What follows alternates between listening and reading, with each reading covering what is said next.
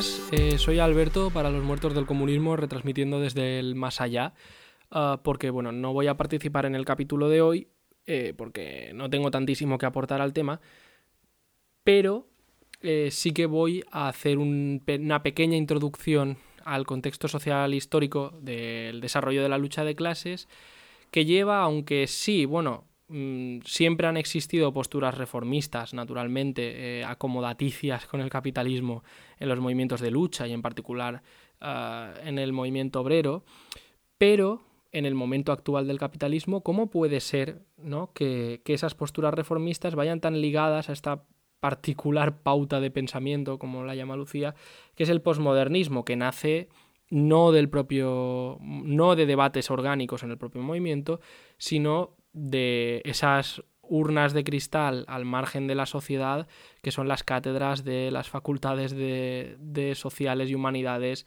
de Europa y Estados Unidos. ¿no? ¿Cómo puede ser que pese tanto algo que numéricamente realmente representa y toma parte tan poca gente, en comparación a los reformismos más clásicos del, siglo XX y demás. Eso es lo que yo voy a intentar responder para poner en situación. Eh, entonces, vamos a remontarnos a finales del XIX, principios del siglo XX. la tendencia, eh, dada por el desarrollo de la lucha de clases y el consiguiente desarrollo del capitalismo, va a ser fortalecer cada vez más al movimiento obrero y en la medida en que todavía hay mucho capitalismo por desarrollar, cada vez, digamos, las diferentes capas y clases sociales que convivían bajo el capitalismo en aquellos años, pues van a ir tomando la forma de movimientos políticos organizados cada vez más definidos, ¿no? Porque, por un lado, el capitalismo pues, es el elefante en la habitación del que hay que hablar, su naturaleza, la de sus instituciones, a dónde vamos, y cada clase social pues, va a querer defender lo suyo, para que nos entendamos. Entonces, vamos a ir pasando progresivamente de eh, un movimiento en el que hay una serie de intelectuales que hablan del sum sum corda, como en el socialismo utópico, eh, muy al margen de la sociedad, a intelectuales que a la vez van a ser representantes de grupos políticos asociados a clases sociales, de cierto modo, como puedan serlo las distintas tendencias revolucionarias y reformistas de la primera internacional del movimiento obrero, como por ejemplo, pues el propio Marx, ¿no? Eh, dentro de grupos de proletariado revolucionario, o Bakunin entre campesinado y áreas rurales, pues con el anarquismo, y otras tropecientas variantes de todo esto que hoy no, ya no se recuerdan. Según estos movimientos vayan ganando peso, vayan ganando organicidad, se va a dar paso a un formato no de intelectuales que logran representar a gente, sino de grupos políticos organizados donde el debate colectivo y la propuesta colectiva, eh, más o menos honesta, va a ganar peso, ¿vale? Especialmente en el caso de los comunistas, porque eh, los comunistas cuando empiecen a aparecer de forma ya propiamente dicha, como los conocemos hoy en día en el imperialismo, pues el marxismo-leninismo, ¿vale? Ah, al hacer tanto hincapié en esto de un partido eh, comunista, con un nivel de disciplina muy alto, un nivel de conciencia de lo que la gente está haciendo, de lo que la militancia está haciendo muy alto, un nivel de participación interna muy alto, de implicación de la militancia también muy alto. Bueno, todo esto va a hacer que mm, cada vez más tengan peso no los intelectuales individuales eh, erigidos en portavoces de clases sociales, sino una suerte de intelectual orgánico, es decir, eh, un intelectual colectivo asociado a un grupo político que representa una tendencia de una clase social. Especialmente a partir del triunfo de la Revolución Soviética, con la formación de la Internacional Comunista, esto se va a potenciar mucho, porque los comunistas soviéticos van a poner toda su capacidad intelectual, política y organizativa al servicio de los partidos comunistas del mundo y a través de ellos van a dar también muchos análisis, propuestas y debates de mucho nivel al movimiento obrero, los diferentes movimientos de lucha, los movimientos de liberación nacional, etc. Van a espolear mucho este debate colectivo de forma ramificada, para que nos entendamos, ¿no? Eh, entonces, nos vamos a encontrar, por ejemplo, partidos comunistas, eh, como el caso de España en los años 30, con una dirección muy mayoritariamente formada por trabajadores combativos sin grados de educación reglada muy altos, pero con niveles de educación política, presencia política, capacidad de análisis muy elevado gracias a esa formación colectiva, esa disciplina, esa propuesta, digamos, esa, esa propuesta desarrollada en colectivo. Y estas formas de trabajo van a llegar a muchos eh, grupos mm, políticos y especialmente a muchas asociaciones de lucha. ¿vale? Entonces, el debate, dicho de otras palabras, el debate sobre la sociedad se va a dar en el seno de la sociedad a través de sus representantes políticos, a través de sus representantes políticos y sociales. Durante este periodo, como los partidos comunistas van a ser una fuerza tan potente, tan, digamos, tan lanzada, tan, tan revolucionaria, los intelectuales, los académicos de las universidades que se suman a esos partidos comunistas y ponen su capacidad analítica al servicio de esos partidos comunistas, pasan a tener mucho peso. Porque claro, un catedrático liberal puede hablar de lo que le dé la gana, pero los empresarios van a seguir haciendo lo que les toca. Él está para, digamos, para pintar, mm, para pintar de, de color de, de, color esperanza su, su, su sistema, ¿no? Pero estos académicos de partidos comunistas, lo que ellos digan va a ir a parar a una fuerza social objetiva que va a tener en consideración sus puntos de vista. Y por otro lado, los partidos comunistas, al haber todo un mundo de países socialistas, pues tenían mucho peso, porque al final acababan teniendo acceso a un montón de información de primera mano, uh, tenían muchas veces hacían viajes internacionales, presidían asociaciones de amistad, asociaciones de estudio internacional, cosas de estas relacionadas con los países socialistas. Vale. Y esto está bien, que hay académicos que ponen su capacidad al servicio de lo colectivo y siempre pues desde la disciplina y la participación colectiva, ¿no? Aunque tengan pues, una mayor capacidad analítica o lo que sea. ¿Qué ocurre? Esto se viene un poco abajo cuando en los años 50 finales, a la muerte de Stalin, en el Partido Comunista de la Unión Soviética hay un golpe de mano y toma el control del Partido Comunista una un grupo de líderes, un grupo de dirigentes, representantes de los sectores más burocráticos y acomodados del Partido Comunista, que lo que van a hacer, algunos con más cinismo y otros con menos, es esto que muchas veces hacen los revisionistas, hacer de la necesidad virtud, ¿no? Eh, acomodar toda la teoría a su mm, forma de vida, a sus necesidades, a su acomodo. Esto es un tema muy largo, pero va a cambiar mucho la teoría, eh, los principios comunistas, va a afectar incluso a la teoría comunista, por supuesto va a afectar a la práctica eh, de los partidos comunistas, y en el exterior la trascendencia que va a tener es que se van a querer quitar de encima todo este lío de ser el centro de mando, el cuartel general de la Revolución Mundial, y van a hacer todo lo posible, y de hecho lo van a conseguir, porque el movimiento comunista internacional, o al menos el mayoritario, pase de ser, eh, pase de intentar ser un centro de mando de la revolución, organizadores de la revolución, a ser una especie de coordinadores de alto nivel de las luchas sociales, ¿vale? Dentro del marco capitalista, es decir, van a hacer que tiendan hacia el reformismo, pero a la vez en parte pues porque se lo creen así, en parte porque antes eran comunistas, en parte por mala folla, lo van a hacer manteniendo las letanías del movimiento comunista, las formalidades, gran parte del análisis eh, materialista dialéctico. De manera que estos partidos comunistas van a producir muchos análisis, a veces trascendentales, porque tienen mucho peso en la política de los países, pero cada vez eh, más acartonado, cada vez más apolillado, menos, con menos pulso revolucionario, cada vez menos capaz de explicar lo que pasa y ofrecer alternativas reales. En estas circunstancias eh, se va a romper esa situación de que los académicos eh, comunistas eran parte del partido y aportaban al Partido Comunista y a los movimientos de lucha. Iban a empezar a ir por libre, ¿vale? Por desencanto con estas líneas. Ese desencanto a veces va a hacer que se vuelvan más radicales y otras veces más conformistas. Esto es lo de menos y muchos de ellos se van a dedicar a hablar del sexo de los ángeles y por eso no los habéis leído nunca, ni falta que hace, porque hay lecturas que de verdad es perder el tiempo. Entonces, estos intelectuales van a conservar esta imagen pública, esta trascendencia en la política que han, que han ganado en los años previos, en que el debate era debate social asistido desde la universidad y ahora va a empezar a tener peso propio, ¿no? Eh, conservando esa, visibilidad social.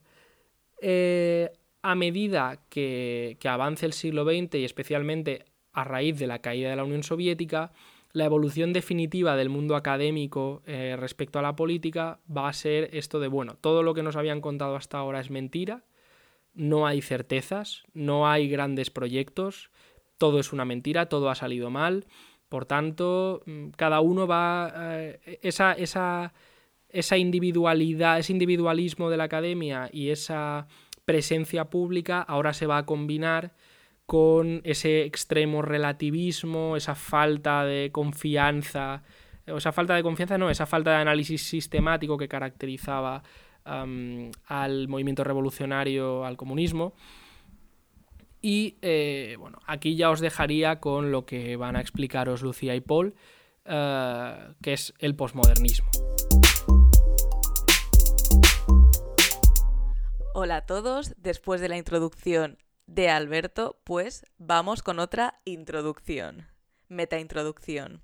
Bueno, somos un poco aquí los muertos de la postedición y ahora mismo pues lo que os voy a traer va a ser una explicación de lo que es la posmodernidad, o sea, cómo surge, y después os voy a explicar de manera resumida cuáles son los contenidos que vamos a tratar en este podcast. Porque madre mía, mm, what a right, ¿eh? la verdad. Así que bueno, vamos con lo que es la metaintroducción, ¿vale? Yo aquí pues os voy a explicar, vaya gallo, amigas. Eh, yo aquí os voy a explicar ah, cómo definimos la, posmodernidad o el posmodernismo desde las teorías marxistas, ¿vale? Pero primero os pongo un poquito en contexto. Em, como bien ha explicado Alberto, pues ya vemos cómo ha sido el recorrido de, la academia. Entonces nos encontramos en, los 80. ¿Existían antes de los 80 postulados filosóficos de tendencias relativistas que negaban los grandes relatos de la historia y que eran críticos con las prácticas culturales de, de, lo que se conoce como modernidad? Pues sí, existían. ¿Eran hegemónicos? No. Entonces, ¿qué pasa? Que nos encontramos en los 80 y uno de los primeros marxistas académicos que ya ya hemos dicho lo que pensamos de los marxistas académicos, pero como la academia se encontraba en un clima de competición por postulados metodológicos, pues, pues eso. Eh, nos encontramos a Jameson. Jameson es de los primeros marxistas que pasa a definir lo que es la posmodernidad y sus definiciones son básicamente las, las canónicas, ¿no? Por así decirlo, en plan, ¿cómo que es que las hemos comprado. Que él pues, pues sea un académico, pero al César lo que es del César, ¿vale?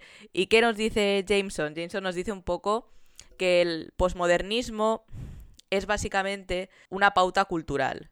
O sea, es una corriente filosófica, es un tipo de pensamiento, es tal, es muchas cosas, puede ser a la vez nada, pero lo que realmente es es una práctica cultural asociada a la evolución del, del capitalismo en su fase de desarrollo, pues, actual. Entonces, bueno, esto ocurre porque básicamente todas las muchas de las teorías culturales pues estaban atrasadas en comparación a lo que eran las dinámicas mercantiles del sector cultural. Entonces, claro, obviamente necesitaba un lavado de cara y encontrar pues postulados de acorde a estas lógicas mercantiles. Y entonces ese tipo de postulados pues es el posmodernismo. Entonces él hace la definición que creo que a todos os sonará que es el posmodernismo es la lógica cultural del capitalismo tardío. Claro, esta es la definición, pues, que es aceptada desde, desde el marxismo, que después más adelante pasaremos a ver cómo se autodefine la, la posmodernidad. Entonces, bueno, cogemos esta definición, la tenemos presente y a continuación, pues pasamos a... No me entretendré mucho en explicar cómo se ha llegado hasta ahí porque es, es largo, es tedioso y es sobre todo un debate sobre prácticas culturales. Pero bueno, en fin. Uh, básicamente, en el contexto en que se encuentra Jameson, pues es que a nivel sectorial van saliendo muchísimas teorías uh, postmodernas, sobre todo desde los círculos de, las artes plásticas o de las artes performáticas o de lo que sea, vemos que van apareciendo a nivel sectorial en distintos campos y al final lo que hace Jameson es unificarlas todas bajo este paradigma analítico de, de bueno, es todo realmente la misma lógica cultural, aunque pueda tener distintas versiones que, que ya hablaremos de las distintas versiones que tiene, ¿vale? Entonces, vamos a pasar ahora a explicar los, los bloques temáticos y la selección de autores. Em, la estructura del podcast puede ser un, poco extraña porque es más desarrollo y exposición de conceptos más que conversación de jajas como otros temas de actualidad, porque claro, es un tema que es súper amplio. Entonces, bueno, lo que hemos hecho nosotros ha sido estructurarlo por bloques y sobre todo elegir autores o bien que sirvan para para ilustrar lo que son tendencias de la posmodernidad o ser autores paradigmáticos, por así decirlo, a la vez que también pues utilizaremos autores y prácticas que nos interesa a nosotros discursivamente desmentir como marxistas o bien que son ideas que han calado mucho en los movimientos sociales. Yo creo que cualquiera que tenga, que tenga Twitter va a estar familiarizado con, eh, no sé qué, esta, la teoría queer, lo posmo, tal. Entonces, bueno, no hablaremos de teoría queer y no hablaremos de, género porque es como el tema dentro del tema. Lo dejaremos para otro capítulo, pero sí que hablaremos de cuestiones políticas y de tópicos que están muy extendidos en el, los movimientos sociales y que son de carácter posmoderno y nos dedicaremos a, desmentirlo, ¿vale? Utilizando autores como, como ejemplo, autores posmodernos, para que los conozcamos. Y bien, explico un poco los bloques, ¿vale? Lo primero que vamos a hacer va a ser eh, explicar mediante Lyotard, que es como el autor paradigmático, cómo se autodefine la posmodernidad, para saber de qué punto partimos. Entonces, después el siguiente bloque va a ser explicar cómo define, la cómo definen los autores posmodernos al, al marxismo. Entonces, bueno, también, también los autores que vamos a citar aquí van a ser Lyotard y, y Derrida, mal pronunciado en todas las partes que lo pronuncie porque me da igual, porque odio a los franceses. Eh, así que bueno. Y bien, el siguiente bloque va a ser cómo caracterizan los posmodernos la lucha de clases y utilizaremos sobre todo a, a Bourdieu y a Habermas. Así que bien, proseguimos. Después de ver cómo caracterizan la lucha de clases, pues veremos cómo analizan el capitalismo. Y para este bloque utilizaremos uh, un solo autor, eh, Paul B. Preciado, que es muy conocido, o sea, es probablemente el autor postmoderno de habla hispana más, más conocido y estoy segura que muchos de vosotros eh, le conoceréis, sobre todo si estáis en círculos feministas, pero bueno, es importante no, no, solo por el peso que ha tenido en el movimiento feminista, sino porque es de los pocos autores que sí que, que sí que tiene propuestas de, de acción política y tal. Y bueno, él hace pues una, su propia reinterpretación del capitalismo, que además es muy trambólica y es bastante divertida, así que pues ya, ya la veréis cuando llegue. Entonces, bien, en este apartado pues puede, puede haber pues... Se pueden tratar temas secundarios del rollo sujetos revolucionarios y tal, pero bueno, no es lo importante del bloque, ¿ok? Entonces, bien. Y el último apartado, vamos a tratar a la famosísima Judith Butler, Gail Rubin y seguiremos con Paul B. Preciado, que son básicamente las estrategias políticas, o sea, de acción política de la posmodernidad. Es decir, qué proponen los posmodernos para terminar con el capitalismo o para terminar con situaciones opresivas que, que afectan a distintos colectivos dentro de la clase trabajadora, o no, porque también muchos de sus postulados pues, son interclasistas. Entonces, bien, después de esta introducción dentro de la introducción y esta exposición, pues pasamos a lo que es el podcast en sí. Así que espero que lo disfrutéis y un saludo. Vale, ahora que ya hemos explicado un poco el contexto histórico del posmodernismo, pues vamos a ir por, por, partes, o sea, por autores y sobre todo qué tiene que decir el posmodernismo sobre el marxismo. Y es aquí cuando empiezan mm, lo que son pues las, las disputas. A ver, la primera disputa... A ver, también es importante no glorificar cualquier persona que se meta con el posmodernismo, ¿vale? O sea, esto es muy importante. En el sentido de que los pensadores de la nueva izquierda su, su beef con el posmodernismo no es que ellos digan, oh, Dios mío, estas ideas pueden, pueden atomizar a la clase obrera, pueden suponer un problema a nivel organizativo, papá, pa, en los movimientos sociales, no sé qué, hay que hacer lucha ideológica. No, no, ellos quieren su, su silla en la academia. Y que estén los posmodernos dando por culo les quita su silla en la academia. Entonces, claro, ellos están defendiendo su método con uñas y dientes. Porque claro, esta gente no hace marxismo, ¿eh? vive del marxismo. Vive del marxismo, es otra cosa diferente, sí, sí. Esto tenedlo muy en cuenta a veces cuando cuando yo que sé, pues en alguna, yo que sé, una contra de la vanguardia o algo así, es eh, eh, filósofo, marxista y escritor. Eh, y hay una entrevista con, con alguien, pues tened en cuenta, normalmente esa gente no hace marxismo, vive del marxismo, que es una cosa sorprendente, pero que existe. Así que esto a cogerlo con, con pinzas, ¿vale? Entonces, pasamos al, al primer autor porque, a ver, en, el posmodernismo hay multiplicidad de tendencias respecto al, marxismo, pero podemos extraer una tesis, es decir, eh, bueno, la posmodernidad como hace una crítica a lo que es la modernidad e incluyen al marxismo dentro de lo que es la idea de modernidad, es decir, un gran, un gran relato histórico, pero que ahora es caduco. Claro, es lo que pasa cuando entiendes el marxismo como un puro método académico entonces tú estás ahí y dices, guau, pues el postestructuralismo mola más porque tal, tal y cual. Y es como, a ver. Mm, el marxismo. a ver, amiga, o sea, el, marxismo. Mi ciela. a ver, mi ciela. A ver, mi filósofa. es que el marxismo no analiza la realidad y se queda ahí. O sea, el marxismo hace un estudio científico de la realidad para transformarla. Por eso tú no lo puedes. Sí, sí. Mucho marxismo, pero lo dice Marx, ¿eh? lo de que, que es para transformarla. Sí, sí, o sea, claro, se hace esta mala conceptualización y, bueno, también decir que, la posmodernidad coincide con lo que es la crisis del socialismo, ¿eh? O sea, porque cuando llega al top, que es en los 90, ya cae la Unión Soviética, tal y cual, y entonces los posmodernos están como, oh Dios mío, tenía razón. que no del todo, no va, no, no va por ahí la cosa, pero...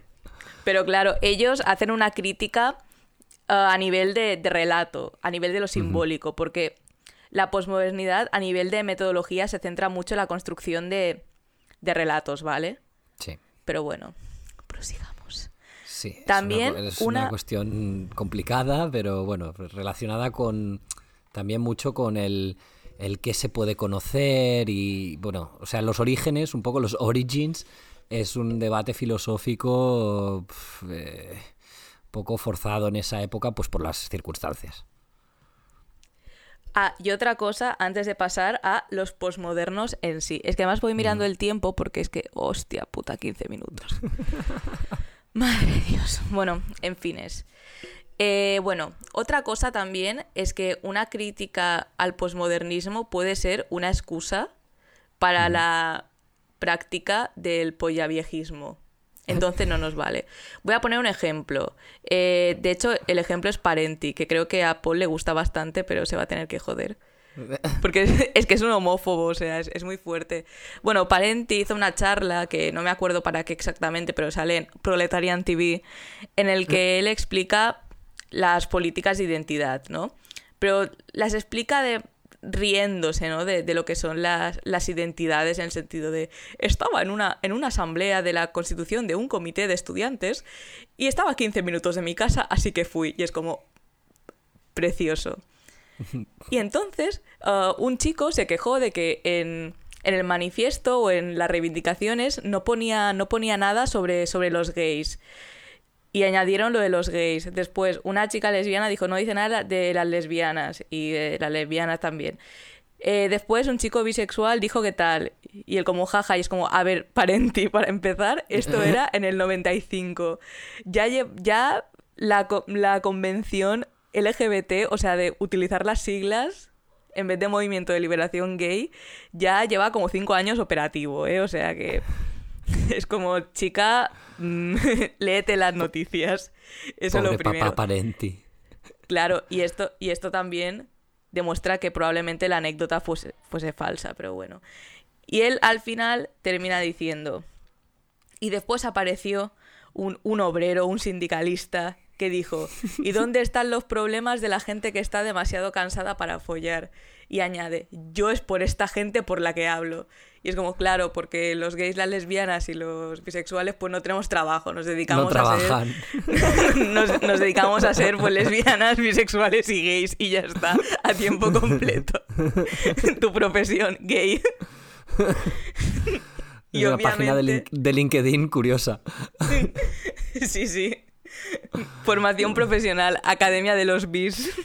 es que... En fin. Y también asume Pero bueno, que, que... Tiene, tiene, a mí me gusta porque tiene libros eh, muy accesibles y tal, y para pasar el rato también. Pero descargarlos sobre... pirata, no le deis dinero, que se joda. Sí, no, no. y ya está. No, pero también asume que, que la clase obrera sindicada pues son todos hombres blancos heterosexuales que están cansados y no pueden follar. Que es como, a ver, tú si, tú si te fijas en cualquier sindicato, pues todos los sindicatos tienen protocolos contra la homofobia en centros laborales y protocolos de inclusión sí. al mundo laboral de personas trans. O sea, es como... Y no es de hace precisamente mmm, anteayer, ¿eh? Es... No, sí, sí, en eso, en eso están bastante avanzados los sindicatos realmente. Claro, porque también este relato de la clase obrera como un sujeto identitario y no como una posición en las relaciones de producción, pues también es un poco posmoderno. Sí, sí, sí. sí, Pero bueno, que, que eh, eso, que es un poco arma arrojadiza contra el pollaviejismo. No pequéis de pollaviejismo, no os tirarán el arma del posmodernismo a la cara. Básicamente. sí. Entonces, bueno, después de este contexto de 20, de 20 minutos, vamos a pasar a los autores. Y bueno, he seleccionado pues unas cuantas frases para, vale. para comentar y tal. A ver, la primera es la autodefinición, porque ya hemos visto cómo se define el posmodernismo desde fuera del posmodernismo. Y ahora veremos cómo se autodefine el, el posmodernismo, con la frase de Lyotard, que a ver, que también Lyotard sirve para explicar las tendencias dentro de la posmodernidad. Porque, mm. a ver, él, él es básicamente simplemente anticomunista. Y re... ya, ya, es que ni lo disimula, es como, Buah, es que el marxismo es un metarrelato cristiano. Así. Ah, es verdad, sí, sí, sí. Sí, sí, sí. Y entonces como, argumentalo, y él, ah. Ah, bye. Sí, sí, es que hay, para hacer un paralelismo, hay una, es que si no hago, si no cuento algo divertido es que la gente se va a dormir porque es un coñazo el tema. eh, ¿Sabéis, hermano mayor, el reality este de Pedro García Aguado? Sí. Pues sí, básicamente, sí. en una discusión, una de las chicas que estaba, entre comillas, ayudando, empieza a insultar a saco a su madre. Y él le dice, argumentalo. Y ella le responde, puta. Pues esto es Lyotard argumentando porque el marxismo es un metarrelato cristiano, ¿vale? Es un poco este, este mood. Claro, y él... Bueno, el cameo de mi madre chillando. y Lyotard dice, a pesar de la nostalgia, ni el marxismo ni el liberalismo pueden explicar la actual sociedad posmoderna. Debemos acostumbrarnos a pensar sin moldes ni criterios. Esto es el posmodernismo sin moldes ni criterios ni, ni nada. O sea, tú piensa y lo que te salga, oye. Sí, sí, sí. Y además una superioridad intelectual que es literalmente ofensiva, en plan. Ni el marxismo ni el liberalismo pueden explicar la actual sociedad posmoderna. Es que, joder, es que... Bueno, para empezar, me encanta cómo contrapone marxismo a liberalismo, en plan, dos métodos bueno, y cómo empieza ya directamente a, a, asumir ¿no? que la sociedad posmoderna es este ente completamente distinto a la modernidad y que no tiene absolutamente nada que ver. Que eso también es, es la típica trampa de, de, los posmodernos, que siempre, siempre hacen la trampa diciendo, uy, no, es que esto ha cambiado mucho, ¿eh? Entonces yo puedo decir lo que quiera y puedo pensar, puedo tirar por los derroteros más raros que te puedas llegar a imaginar, porque claro, es que la sociedad es tan cambiante y, y, tal que pues que no se, no se rige por los mismos principios. Y ahora te voy a contar cuáles son los principios por los que se rigen, que digo yo, son los que digo yo, ¿eh? No, no, no, es, claro. que, no es que lo haya analizado ni nada. es que además se cagan, yo lo siento, a Lyotard le tengo como súper poco respeto intelectual, a diferencia de, de, de, Rida, que sí que le tengo bastante, a Lyotard es que simplemente lo odio y me da asco. Y es como, es que, es que. Y es que además el tío, es que además se salta las convenciones históricas, las propias convenciones históricas de los posmodernos o de la historiografía académica tal, es que él se la salta, él dice, pues la modernidad empieza con, con Santo Tomás de Aquino y yo. No con San Agustín, con San Agustín. Máquina. Y yo, pues ok, vale. La modernidad, ese ente que está ahí. Sí, sí, sí, sí, sí. Bueno, pero eso es importante. Como todo es subjetivo, como todo es relativo por las... Y ellos lo justifican pues diciendo eso, que por el, por el contexto social que ha cambiado y no sé qué, todo es relativo ahora y entonces pues pues todo es relativo y decido yo. Básicamente. Y sobre todo, um, es, es esa especie de voluntad rupturista. Pero que realmente es una falacia. O sea, no está. no supone una ruptura, sino es una continuación lógica. Sí. En el sentido de que no hay. Por ejemplo, el Lyotard sí que es verdad que él no tiene ningún. A diferencia de otros, él no tiene ningún tipo de, de propuesta política. Es como. No funciona el marxismo, no funciona el liberalismo, no funciona nada. Ahí, ahí lo, se- ahí lo dejo. Y ahí, y ahí se queda y, y ya está, de- del chill, sin más. Entonces, claro, el Lyotard no es, no es un autor, lo he puesto porque es como el autor in- inaugural, ¿vale? O sea, es el que... Porque él fue muy buen publicista del posmodernismo, el- la condición posmoderna, no sé qué, no sé cuántos. Pero es, un, pero es un autor que es muy caduco en movimientos sociales, porque claro, aquí vamos a hablar mucho de cómo se manifiestan las ideas posmodernas en movimientos sociales, ¿vale? Porque Sí, es lo que nos interesa un poquito. Sí, no os Porque vamos a explicar qué es un Porque rizoma. hacemos marxismo y no vivimos del marxismo, ¿vale? Claro, porque nosotros no nos vamos a, a poner a discutir con posmodernos en mesas redondas en la universidad. O sea, a ver, yo sí, pero, Pero no paga las facturas. pero, es, lo, pero es lo que me toca. O sea, haber, haber seguido con mi ingeniería. yo canalizando a mi madre. Pero bueno, en fin es...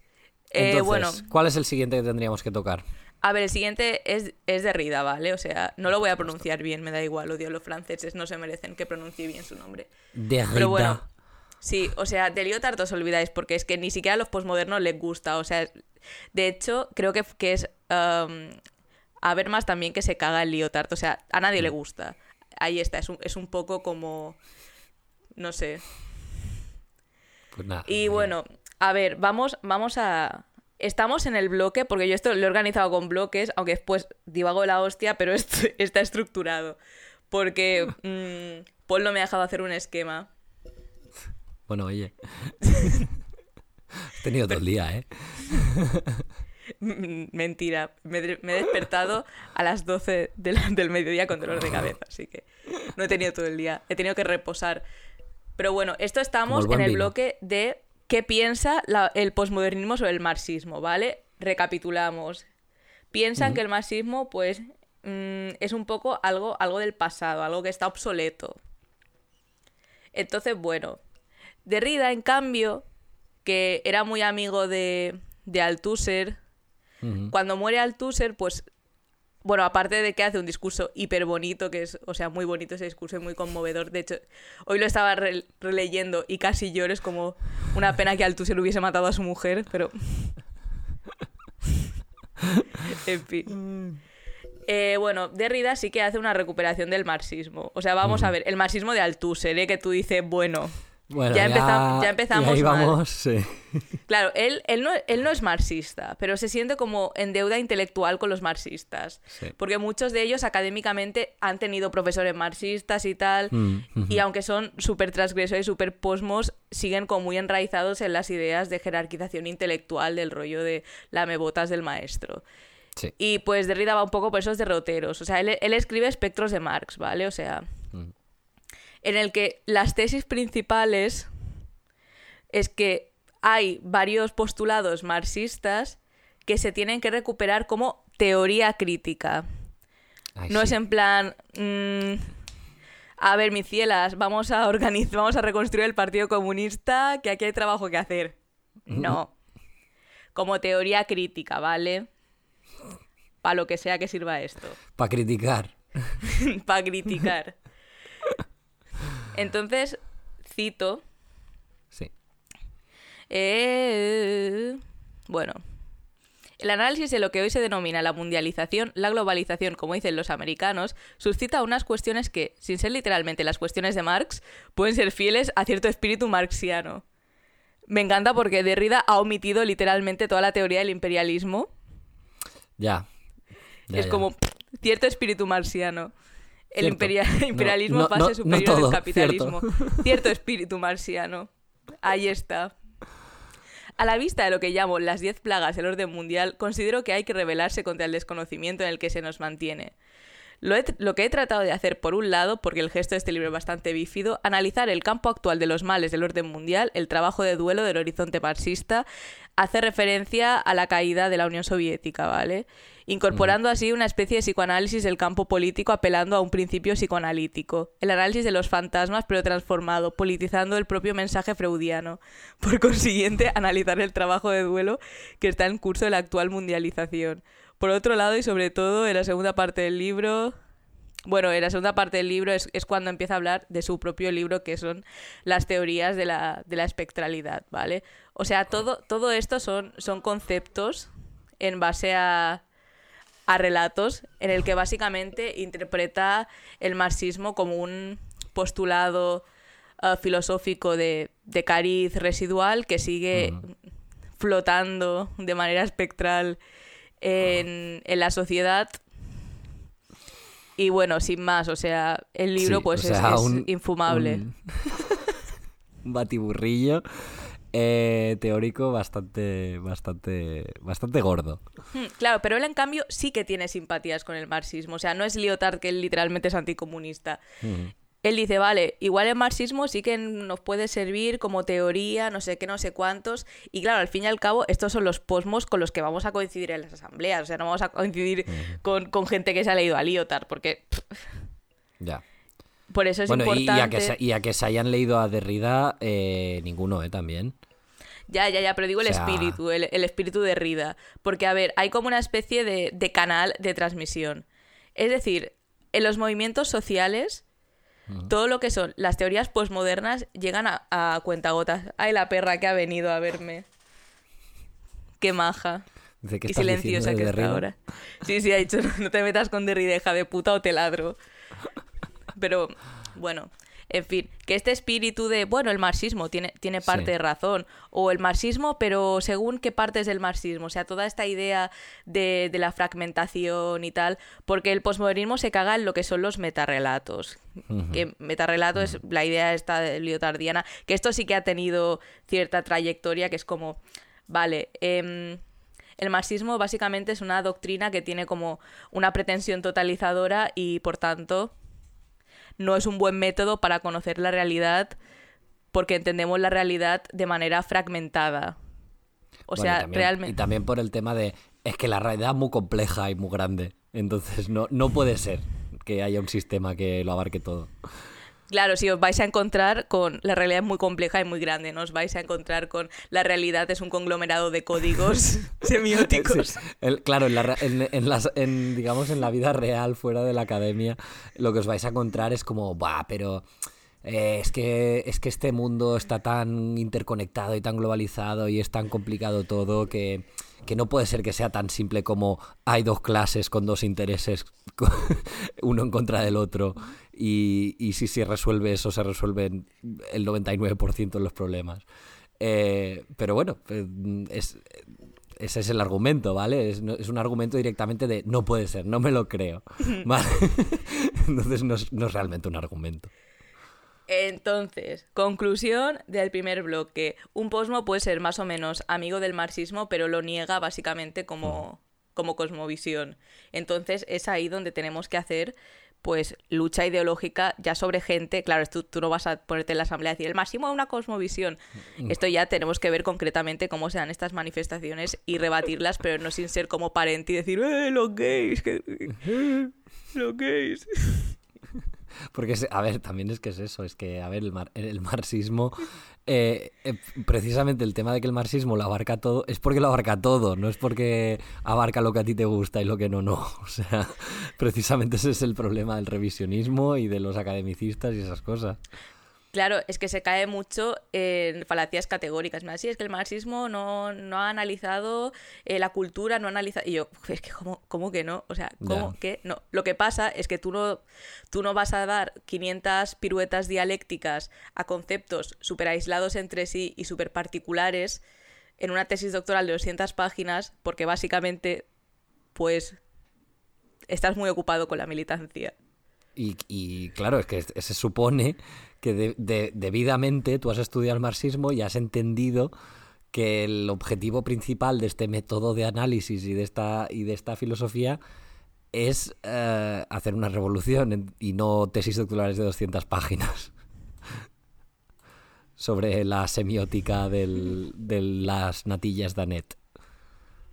Bueno, yo creo que las, que las natillas Danet básicamente son un orden simbólico en tanto a su posición sobre las natillas hacendado. Pues yo no, yo creo que son un espectro que se, que se plasma eh, y se materializa eh, exclusivamente en contraposición eh, y solo dentro de las natillas de hacendado, porque sin las natillas de hacendado no existiría esa imagen ideal de las natillas de Anet. Entonces, ¿realmente están en los márgenes o están dentro de la norma, como podrían ser los yogures? Pues obviamente es un grupo marginalizado de, lácteos. Tú no conoces las, eh, las opresiones de que, viven las natillas y por lo tanto no puedes opinar sobre, sobre eh, la existencia de las natillas. Yo creo que, que deberían aliarse con yo creo que deberían establecer alianzas con las cuajadas. Bueno, las cuajadas, mira, no, hay no hay nadie que, sea cuajada aquí, entonces mejor ni hablar de las cuajadas. Les estamos quitando su espacio. Vale, pues aquí acabamos de hacer una pequeña demostración, ¿vale? De, lo que es un, un debate posmoderno. Ya, ya, y de hecho, acabamos de resumir in a nutshell cómo es el posmodernismo en las clases sociales. Sí. Vale. Hacemos, hacemos un repasito. Eh, eh, sorpresa, las cuajadas son la clase trabajadora. Spoiler. Sí, sí, o sea, las cuajadas sujeto revolucionario. Tenedlo en cuenta. Pero bueno, posmodernismo y clases. O sea, obviamente el posmodernismo pues tiene muchas cosas que decir y una de ellas pues es sobre, sobre las clases sociales. vamos, vamos a volver a citar a, a Lyotard, y después pasaremos a Bourdieu, a Bourdieu y Habermas. Buah, es que cada vez los bien, pronuncio Bien de francés, eh. Bien de francés, sí. Hombre, o sea, así como fun fact, yo estuve tres años estudiando francés. O sea, sé pronunciarlo, pero no lo hago porque no me da la gana. Pero no se puede esconder que la base social del principio de división de lucha de clases, llegando a difuminarse al punto de perder toda radicalidad, se encontró expuesto al peligro de perder su base teórica y de reducirse a una utopía, a una esperanza, a una protesta para el honor levantada en nombre del hombre, o de la razón, o de la creatividad, o también de tal categoría social, como el tercer mundo o la juventud estudiantil. ¿Qué nos dice aquí Lyotard? Vale, pues sí. Eh, no, lo que estaba diciendo es que es una distorsión de, de, lo que el marxismo mismo, de cómo el marxismo define lo que es la clase trabajadora, porque él aquí está diciendo que es como un sentimiento cultural de, de, tal que además ese sentimiento cultural pues ya no mola, porque básicamente lo que está diciendo es es que ya no mola, ya no se lleva esto. Eh, y, que no es lo que dice el marxismo. El marxismo dice que mm, tu posición respectiva de los medios de producción es lo que determina tu clase social, no mm, si te sientes de una clase social o de otra. Claro, es que ellos, ellos también tienen en cuenta la clase social, o sea, es que no están ciegos, o sea, ven, la realidad. Lo que pasa es que um, la analizan con diferentes parámetros. O sea, ejemplo, mm. eh, Bourdieu Bourdieu, pues bueno, es un sociólogo pues súper conocido, ¿vale? Que resumiendo de manera burda sus, sus postulados, básicamente divide las clases sociales en, tres y básicamente se están, están atadas bajo parámetros culturales a lo que él llama habitus. O sea que son clase alta, media, baja, ¿vale? O sea, ya os imagináis que esto, o sea, es que esto sí ha tenido muchísima, muchísima difusión en general a nivel de, de cultura general, porque claro, tú la gente... Mira, ahora sí que es verdad que hay un poco un retroceso a nivel cultural de autores posmodernos, ¿vale? Porque quieras o no, los discursos caducan, pasan de moda y tal. Y sí que es verdad que ahora el discurso de, la, de lo que es la clase trabajadora es más fácil de vender que a lo mejor hace 10 años. Pero bueno, que sigue, que sigue ahí, ¿vale? Sí. Entonces, claro, básicamente lo que impide pasar de una clase a otra pues son restricciones culturales y determinados hábitos sociológicos. Porque ellos parten... No, económicos, ¿eh? No económicos. Sí, porque ellos parten de que la teoría de la lucha de clases es mecanicista y es un tipo de determinismo histórico. Cosa, cosa que... Que no. Que no es. no, es así. En fin, es... Bueno, después vamos a... A, ver más. Vamos, ahora? vamos a ver más. No vamos a ver más, sino vamos a, a ver más. Pero ¿vamos a ver más o, vamos a ver menos? Oh Dios. 40 minutos llevamos, ¿eh? A ver, él, él básicamente. Mientras que, que Bourdieu sí que tiene una pátina así de, de radicalote, porque sí que él sí que cree la lucha de clases y tal a su manera, pues Habermas, él es en plan súper defensor del estado del bienestar. Sí y de la teoría de la conciliación de las clases. Porque es que a, veces me encanta, porque tú lees a los posmodernos y dices que parece que estoy leyendo a, a Rousseau. Es que. Si es que hay cosas que nunca cambian. Es como. Es Kautsky, es. Es Kautsky. Sí, sí, sí. Es que los posmodernos muchas veces tienen esta actitud de que parece que han descubierto. Em, no sé. El santo grial y son conceptos que están ya hipermasticados por lo que es la, filosofía. Lo que pasa es que les dan una, especie de, vuelta dialéctica extraña para que parezca otra cosa. Incluso, incluso muy, mm, eh, a veces muy de, vocabulario, o sea, a veces es, decirlo con, otras palabras, eh, lo mismo que decían los, mm, los socialdemócratas alemanes de hace 200 años. Y esto, porque claro, es que, tío, es que Kautsky también te, defendía el Estado como herramienta de conciliación. Vemos que hay cosas que nunca cambian. Lo que pasa es que Habermas pues no, pues no es marxista, pero bueno. Y Kautsky tampoco, es un renegado. es un renegado. Vale, ahora los siguientes bloques, todo lo que tengo ya es, ya es preciado, ¿vale? Porque yo, yo tengo mi historia con preciado. Exposing uh, Lucía. Yo he estado en, mesas redondas con Preciado, que, yo he ido a charlas suyas que, lo he escuchado todo. O sea, lo, conozco, lo, conozco, Vamos a entrar más a, la teoría queer, a, poner un poco de contexto con Butler y tal, ¿o no? Eh, no lo sé. Vale. Es un, es un debate interior que llevo teniendo durante dos días, según cómo me sienta. Ya que, es el, ya que es el episodio sobre el posmodernismo, pues hagámoslo posmodernamente. Eh, pues mira, si nos apetece, nos apetece y si no, no. Y ya está. Básicamente. Entonces, bueno, claro, Preciado es importante por varias cosas. Paul Preciado, por cierto, por si no sabéis quién es. Paul B, Preciado. Esta, esta persona ha tenido como mucho. Porque es. O sea, la gente que va a las asambleas sí que se ha leído apreciado en muchos casos sí que, sí que se ha leído Manifiesto Contrasexual, sí que ha ido a sus talleres de posporno y le suena. O sea, a quien menos le suena. Porque claro, o sea, el posmodernismo sí que... Ah, por cierto, eh, un apunte. El posmodernismo como tal eh, no cree que el sindicalismo sea la, la herramienta de lucha económica principal de la clase obrera, ¿vale? Y esto es otro tema en el que es muy importante hacer lucha ideológica pero muchísima, ¿eh? Porque básicamente están negando tu única herramienta para defenderse. Y también alegan que hay una crisis en la, en la sindicación. Sí, porque no, porque no es una estructura adecuada y no sé qué, bueno. Eh, a ver, los, sindicatos tienen mucho espacio para mejorar, pero el hecho de asociar, o sea, el hecho de que los trabajadores se, asocien en contra de, de los burgueses, pues de por sí no es malo, ¿vale?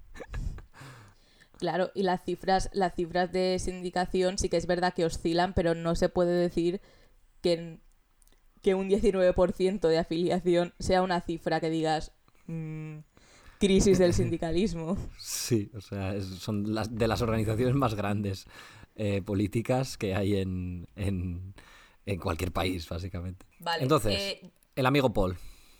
Sí, el amigo Paul, vale. Em, el, amigo, el amigo Paul lo voy a llamar preciado a partir de ahora porque se, os vais a confundir y parecerá que, que eres tú el, el que está...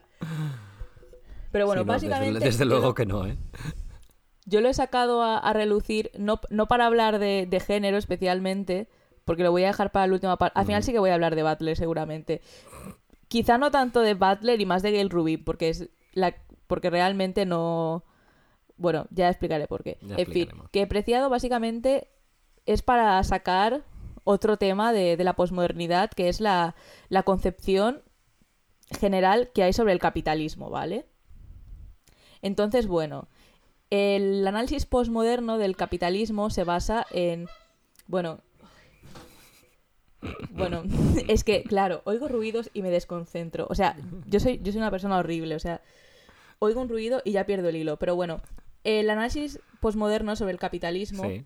Se basa en coger alguna particularidad anecdótica del capitalismo y analizarlo como si fuese su base fundacional. Sí. Por ejemplo, han llovido ríos de tinta. El imperio. El capitalismo posfordiano. El capitalismo de los servicios. La crisis del el capitalismo postindustrial. Este es famoso, el capitalismo. Sí, sí, sí, sí. Y la industria sigue existiendo. Ahí está. Sí, Ahí sí. está. Porque el posmodernismo metodológicamente es muy anticientífico. Sí, sí. No, y además Ojo. que todo el tema este de- del postindustrialismo y del fin de la era industrial y todo esto es muy gracioso porque eh, después los mismos teóricos que hablan de esto eh, te pueden, o la misma gente, ¿vale? Eh, que defiende ciertas visiones de, de la posición de la clase trabajadora como sujeto revolucionario, digamos al, al revés, ¿vale? Que, que- que dicen que no lo es. Eh, te dicen que es por esto, pero después están diciendo que, que, mm, o sea, después te hablan de los problemas que hay en, en, en las fábricas del, del tercer mundo y tal, es como, pero no dices que la clase trabajadora, la clase trabajadora existe y la industria existe y cada vez hay más gente trabajadora y cada vez hay más industrias sobre, o sea, nos estamos olvidando aquí de mm, el resto del mundo, lo que no es Europa y Estados Unidos que es también pues eh, dentro de dentro de estos postulados un poco eh, occidentalistas no que tienen a veces. Claro, es que incluso, incluso en Europa, porque es decir, hay una particularidad, es decir, el capitalismo ha evolucionado de tal manera en que ahora el sector mm, servicios pues tiene mm, más peso, o es, bueno, más peso, es más amplio, es mucho Sí. más amplio. También por la industria turística, tal, tal, tal. Pero es definitorio del, del capitalismo pues no, pues no. Porque tú, por ejemplo, si ves el estudio de, de Ludo Martens, de Ludo Martens no, de Peter Mertens, es que los confundo, sí que es que es un señor pues que escribió un libro pues muy interesante, que de verdad es que yo no sé qué hacéis escuchando mm, a vais- estas carcamalas divagar. Leeros este libro y podéis rebatir a cualquier posmoderno. os vais a hartar de, de- de bibliografía ¿eh? este episodio Sí, sí, a lo mejor haré un hilo luego en plan con, con lo que he citado. venga Bueno, básica- básicamente te hace un estudio estadístico, comparativo, tal, o sea, muy trabajado a nivel de fuentes sobre, la, sobre la industria y en el campo de- europeo, pues, a ver, no tengo las estadísticas a mano, pero no hay una disminución del tejido industrial. No. O sea, objetivamente no lo hay. Hostia, Y, eso, o sea, eso es ha- que... eso ha sido mi perra ¿eh? que, que está muy a favor de, de Peter Mertens Hombre, la tuya es comunista, no como la mía, que es amante de Derrida. Pero vaya, que esto es como, mm, chica, Google.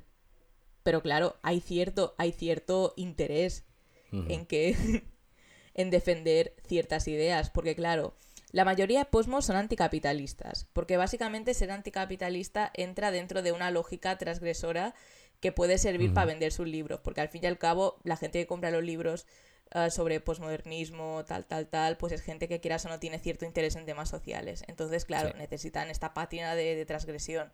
Pero realmente no nos podemos olvidar de la composición eh, de clases de lo que son los teóricos y los defensores de la posmodernidad, que son básicamente pues eh, altos cargos universitarios del sector cultural y básicamente parte de la pequeña burguesía radicalizada, que es, es esto, se hace nazi. Tienen sus editoriales o sus movidas,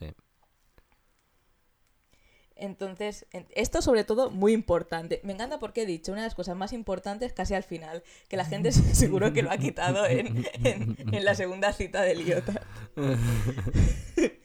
Pero bueno, después de este inciso vamos a pasar al tema del, de la caracterización del capitalismo, como hemos dicho antes, ¿vale? Eh, voy a citar a, Preciado. Preciado tiene la teoría del, capitalismo farmacopornográfico. Porque, porque según él, lo que, lo que es definitorio del capitalismo, de la evolución del capitalismo a partir de 1947, mira, al menos, al menos Preciado te lo argumenta. Mm. Puedes estar a favor o en contra, pero al menos te, te, da, te da argumentos que que lo aprecio, ¿vale? Que, es algo, que no te dice en plan de es esto y te lo comes. Pues él, pues él te dice, la sociedad contemporánea está habitada por subjetividades tóxico-pornográficas. Esto es básicamente los sujetos dentro de su, de su caracterización del capitalismo.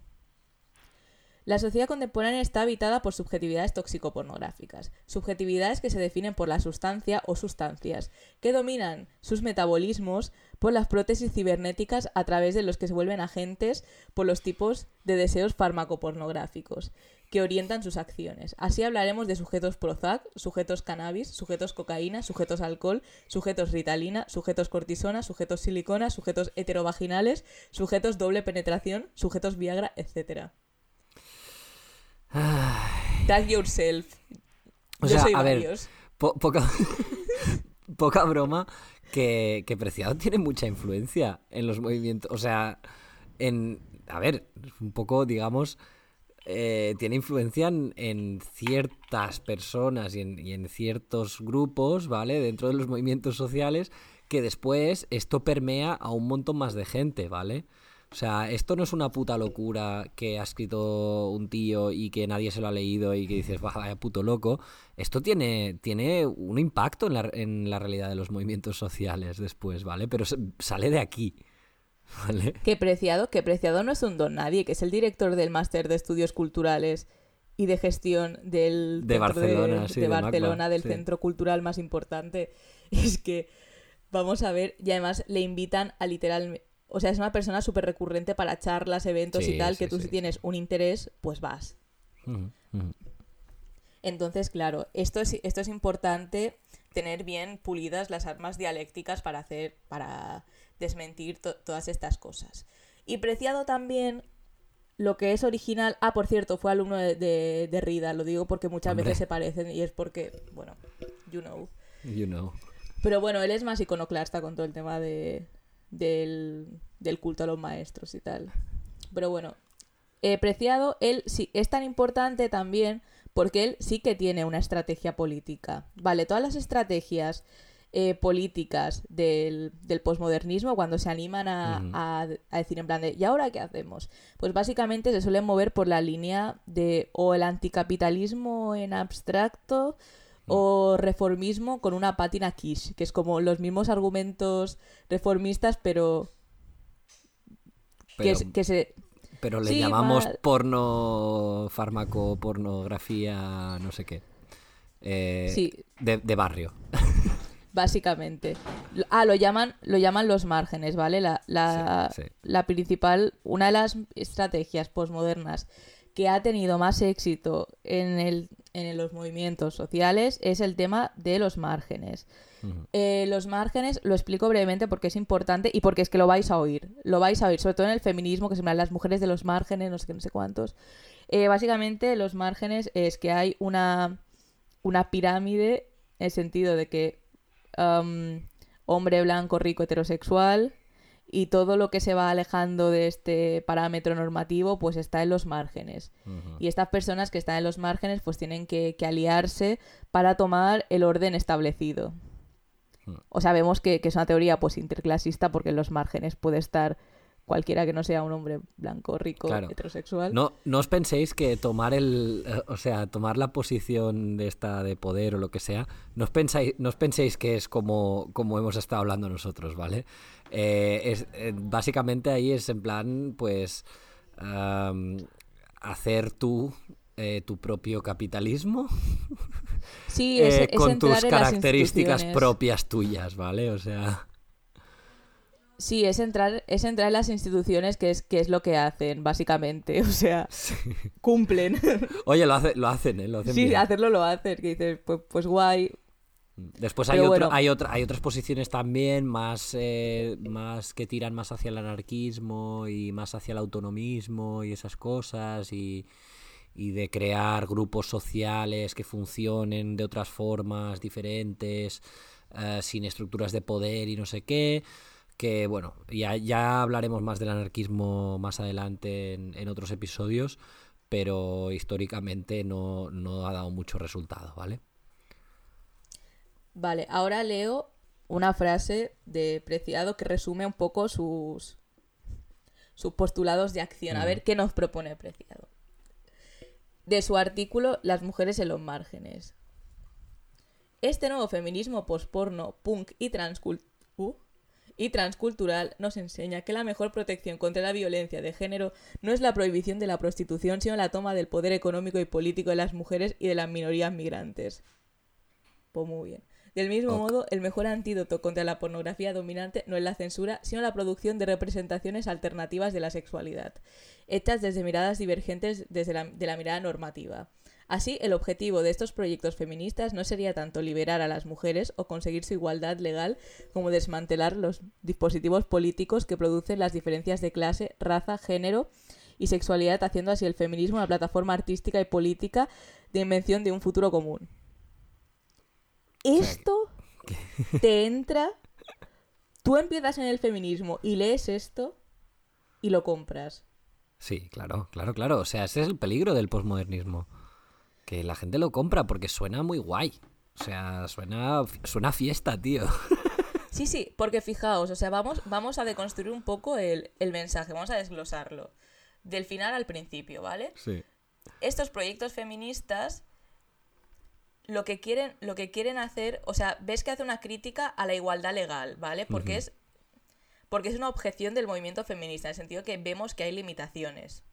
Entonces, lo que él propone es vamos a desmantelar los dispositivos políticos que producen las diferencias de clase. Es decir, parte de mm, una especie de revisionismo, hmm. de quizá un pensamiento del feminismo radical en el sentido de partimos de que el género es la es la contradicción, contradicción principal y por tanto el feminismo es el arma emancipadora tal tal hmm. tal que no entraremos en esto pero digo que ha cogido este discurso y lo ha hecho como a su manera hmm y tomamos las disposiciones, las, los dispositivos políticos que se refieren al Estado y las instituciones culturales y los, des, y los desmantelamos no te, mediante la práctica artística y política. O sea, pensad en el Estado y la Revolución, tomar los dispositivos de no sé qué mediante la práctica tal, es eh, reformar el Estado, ¿vale? Y triste, y triste... Sabemos que eso no funciona. Y triste, o sea, es triste porque básicamente esto es una es publicidad de porque Paul Preciado no es que sea solo profesor, estuvo muchos años trabajando como en una productora pequeña de posporno. Esto es un esto es un anuncio. Esto es un anuncio para su productora, para que compre sus pelis, para que consumas posporno, porque además es revolucionario. Claro. claro porque él no puede entrar en los dispositivos de, de difusión mainstream de la pornografía. Entonces vemos que es, que es un discurso que, además tiene mm, doble sentido.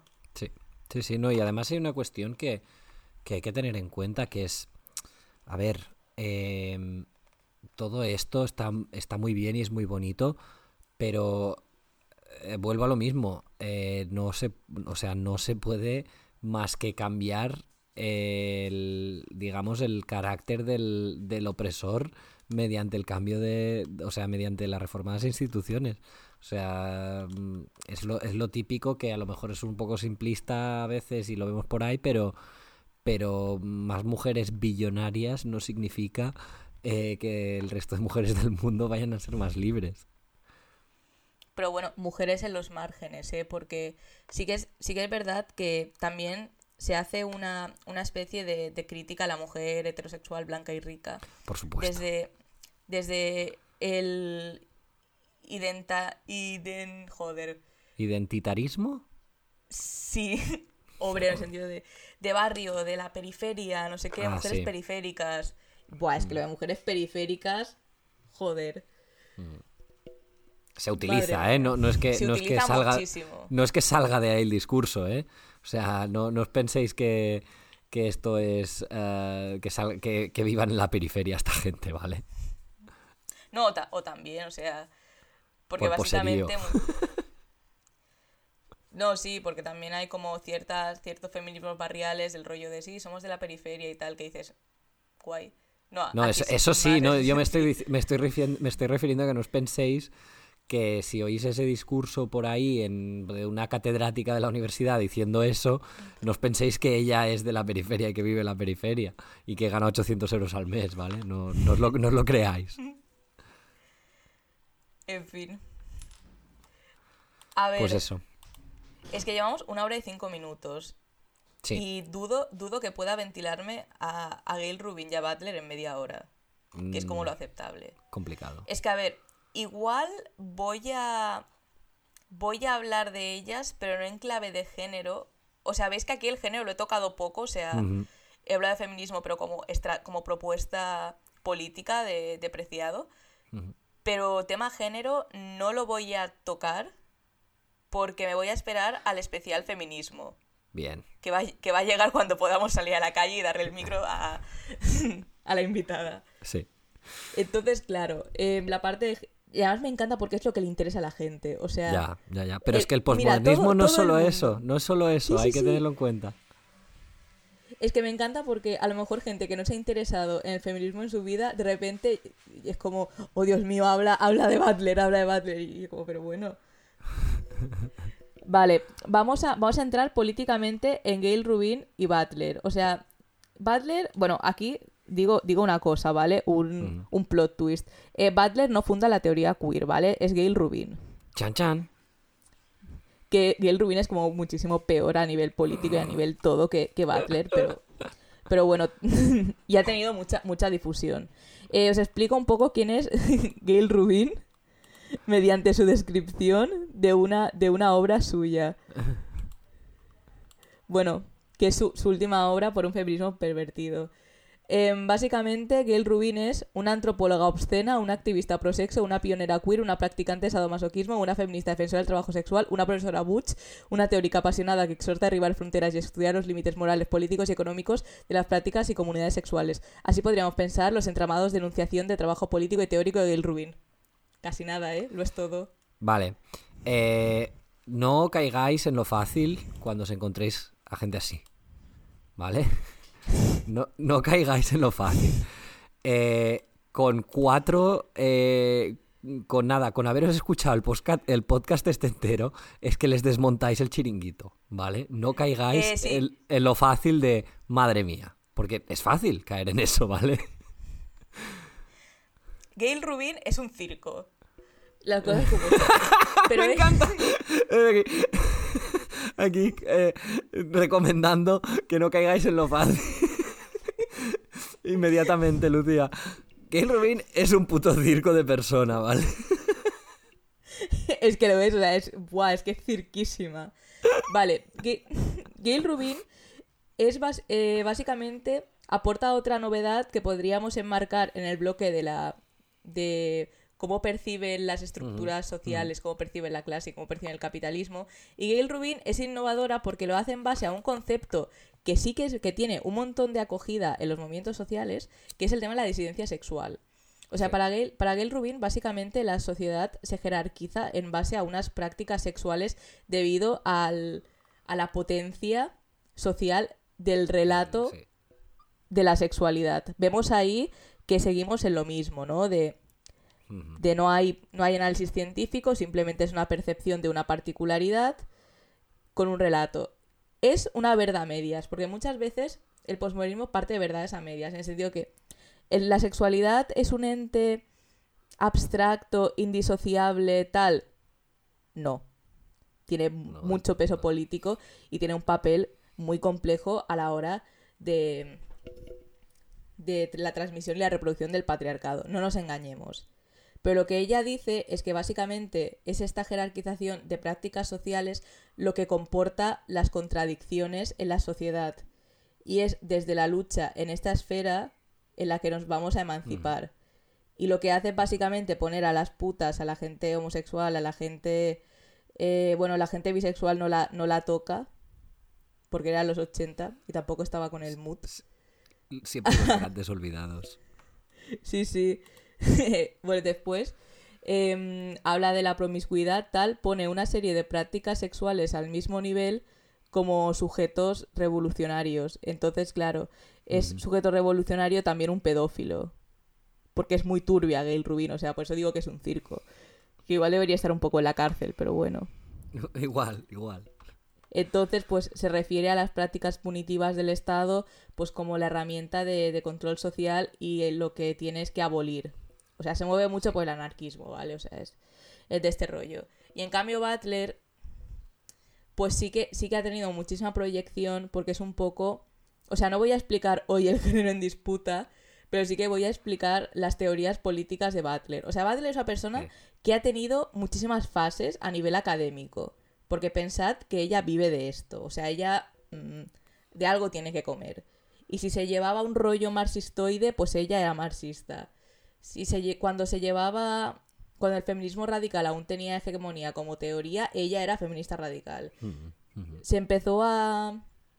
El postestructuralismo empezó a estar en, en boca de todos los académicos y ella, pues, postestructuralista. O sea.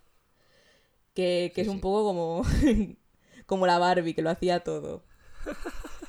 Pero sus últimas. Lo último por lo que se la tiene conocida a nivel de estrategias políticas es el tema de la subversión individual. El tema de la subversión individual es bastante peligrosa em, en los movimientos sociales porque básicamente atomiza, ¿vale? O sea, porque lo que te dice, a grosso modo, el tema de la subversión individual es que tu mera existencia puede ser revolucionaria y que mediante una serie de Exacto. prácticas puedes decodificar o deconstruir básicamente cómo tu socialización o cómo se te ha construido y entonces puedes emanciparte de alguna, de alguna manera. Entonces y que si lo que ella propone... gente lo hace, ¿no? Es un poco el, el tema, ¿no? Que si suficientemente gente hace esto, pues se libera a todo el mundo. Efectivamente. Entonces, la subversión de la... Existir no es revolucionario. No. O sea, no lo es. Independientemente de tu sexualidad o de tu identidad de género. O sea, tu propia existencia per se no es revolucionario. Claro, lo que es No, revolucionario no va, pues, no va a tumbar, no va a destruir el Estado burgués, ¿vale? que tú existas. Claro, e- es decir, mm, yo lo, yo lo que hago por el movimiento comunista no es dejarme largo los pelos del sobaco, es, es básicamente pues militar. Dedicarle putas horas a grabar un podcast, a leer, a militar, a trabajar en frentes de masas, o sea... Claro, lo que pasa es que es una, es una teoría que es, que es muy tentadora. Y también Claro. nace mucho del, del tema de la glorificación de las resistencias. Porque al fin y al cabo lo que, lo que nosotros queremos es intentar que... Porque resistir es legítimo, o sea, las luchas económicas son legítimas, obviamente. Pero claro, lo que hay que aspirar es a, a hacer pues lucha ideológica más allá. ta- sí, ir más allá, ¿no? O sea, educar a las masas para ir más allá. Entonces, claro, si el postulado hegemónico es que básicamente hay una romantización de la resistencia, no como una escuela de lucha, sino por el mero además, hecho sí. del relato de resistir, porque además tienes esa pátina transgresora y que además se te dice que con existir ya estás haciendo un acto revolucionario, pues es un problema. Sí, sí. O sea, además esto se junta, toda esta mentalidad, ¿vale? Se junta con, con una existencia bastante, bastante o sea, que está permeando completamente la sociedad y eso es así de, de digamos, eh, el rollo de las redes sociales y tú vinculas este relato de mi existencia y mi resistencia ideológica, ¿vale? De, de defender mi, mi, existencia y mi, mi existencia como, como lo más importante para tumbar al sistema y para luchar contra las injusticias, ¿vale? Lo juntas con darle un altavoz a toda la puta gente del mundo y pasa lo que pasa. Pasa lo que pasa, mm, Twitter, ¿vale? Madre mía, es que... Es que yo lo pienso y digo, es que me da una rabia. Ya, porque yo parece que soy como súper amiga del postmodernismo, en plan de, uy, no me molesta su existencia.